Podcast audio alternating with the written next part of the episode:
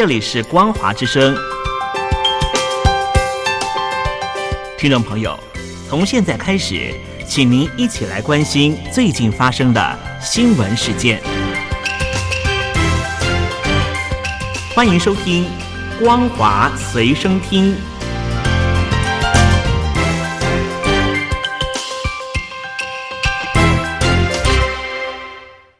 大陆听众朋友您好，欢迎您收听这节《光华随身听》，我是东山林，来关心香港局势。香港立法会最后一名民主派议员郑松泰，二十六号被资格审查委员会裁定不符合拥护香港基本法及效忠香港的条件，不止不符合选举委员会委员资格，立法会议会的席次也遭到剥夺。在这之后，香港立法会就只剩下一位非建制派的议员，他叫做陈佩然。不过，陈佩然也确实没有在这一次特首选举委员会界别分组选举登记成为当然委员。郑松泰为香港民主派政党热血公民的主席，曾经担任过香港理工大学社会学系的专任导师，也曾经参与过战中运动。郑松泰虽然普遍被归类为泛民主派，但是本人好几次否认自己是传统的泛民派。他也曾经批评香港的一传媒创办人黎智英以及战中运动的发起人戴耀廷。香港九月份就要举行特首选委会的界别分组选举。在八月十二号提名截止之前，总共有一千零五十六人报名。经过资格审查之后，只有一千四百九十六人符合资格，包含了三百二十五位当然选举委员和一百六十五位经提名当选的参选人，以及一千零一十五位各界别分组的参选人。中国大陆的新冠状病毒肺炎的疫情持续的延烧，在二十六号的时候，新增加的确诊病例有三十二例，上海、江苏再增加本土病例，而这些病例都和机场的疫情有直接的关系。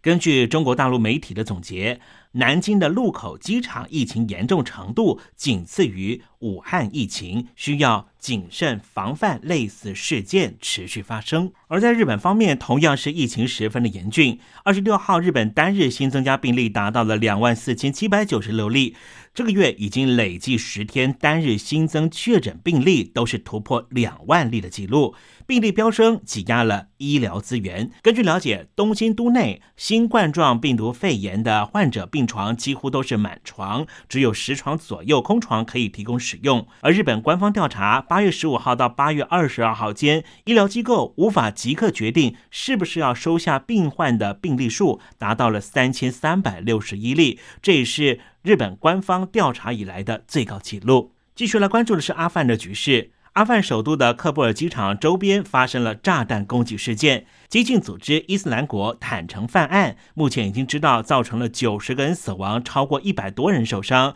其中十三人是美军。神学士表示，他们有二十八人在这一起攻击事件中死亡，损失的比美国还要多。针对这一起攻击事件，美国白宫的发言人沙奇表示。美国总统拜登依然会坚信军事指挥官提供的情资建议，认为无论从长期或是短期来看，八月三十一号完全撤军对美国都是最好的决定。他解释原因有两个：第一个是阿富汗持续性的威胁；第二个则是希望能够维持预定时间点完成行动，让美国能够赶在八月三十一号前协助曾经为美国效力的盟友伙伴及时的离开阿富汗。但是，美国和盟军的撤离行动是不是要在三十一号止步？沙奇并不愿做。进一步的说明。而根据美国《纽约时报》的报道，过去二十年间，曾经为美国政府或是组织工作的阿富汗人和他们的家属总数达到了二十五万人之多。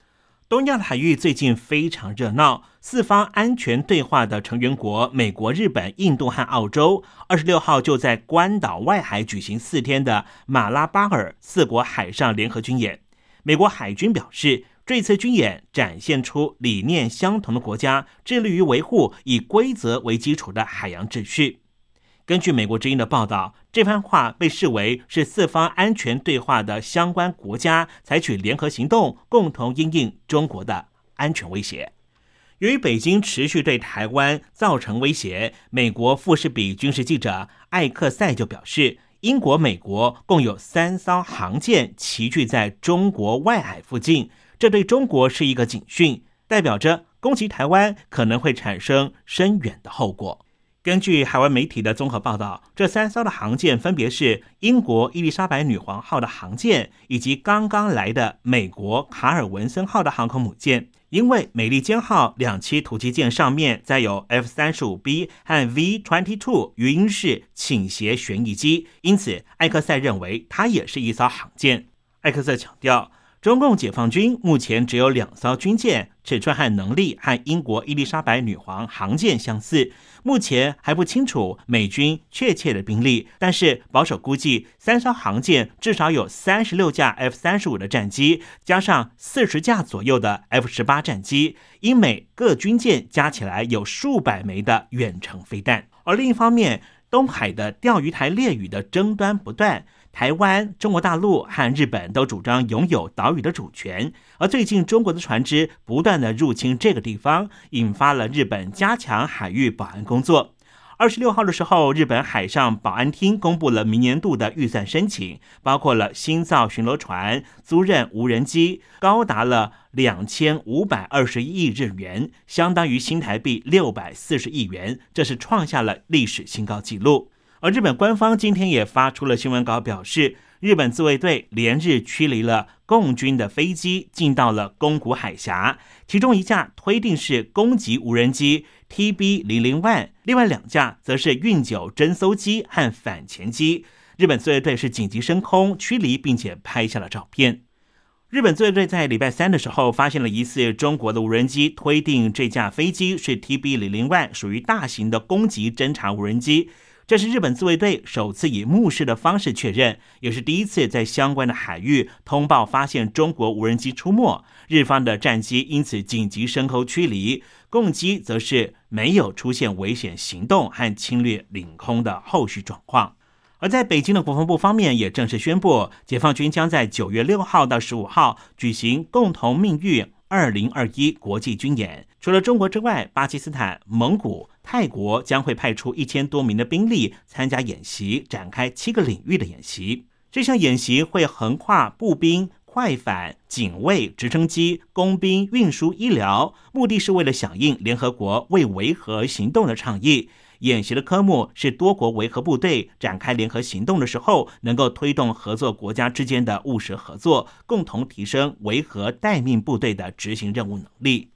美国海军的近岸军舰又完成了一项新的任务。美国海军宣布，在独立级的近岸作战舰曼彻斯特号上面完成了独立扫雷系统，已经完成了初步的海上测试，也为独立扫雷系统计划完成了重要的里程碑。扫除海上的水雷是近岸作战舰反水雷认识的基本要素之一，但是经过过去十年的开发和测试，整体任务出现了多次变化。不过，美国海军在最近宣布，军方在五月和六月独立级的近岸作战舰曼彻斯特号上面进行了海上扫雷任务的初步海试，由水兵来操控反水雷的无人快艇，成功的扫除海上的水雷。而这一套全世界最先进的反水雷无人快艇系统，将会在明年的第一季就进入美军的海军实战测试。来关心一则有趣的调查。各国的领袖在全世界的支持度到底如何呢？英国最知名的数据分析公司 YouGov 礼拜四的时候发布了全球领袖国际支持度民调，结果显示，即将卸任的德国总理梅克尔得到了欧美民众的喜爱，支持度高居第一名。而北京领导人习近平在各个受调查国家支持度都低于负五十分，可说是敬陪末座。中国大陆的小粉红最近不断的攻击影视明星，女星赵薇过去曾经穿上日本军服的旧照被翻出，被指控是辱华，所有作品在一夕间全部被下架。陪伴无数人童年的经典夯剧《还珠格格》也逃不过。有网民发现，这出剧的主演每一个都惹出一身腥，唯独剩下饰演永琪的台湾男星苏有朋是清白的。以上新闻由东山林编辑播报，感谢您的收听，希望您周休假日都保有好心情了。礼拜一见，拜拜。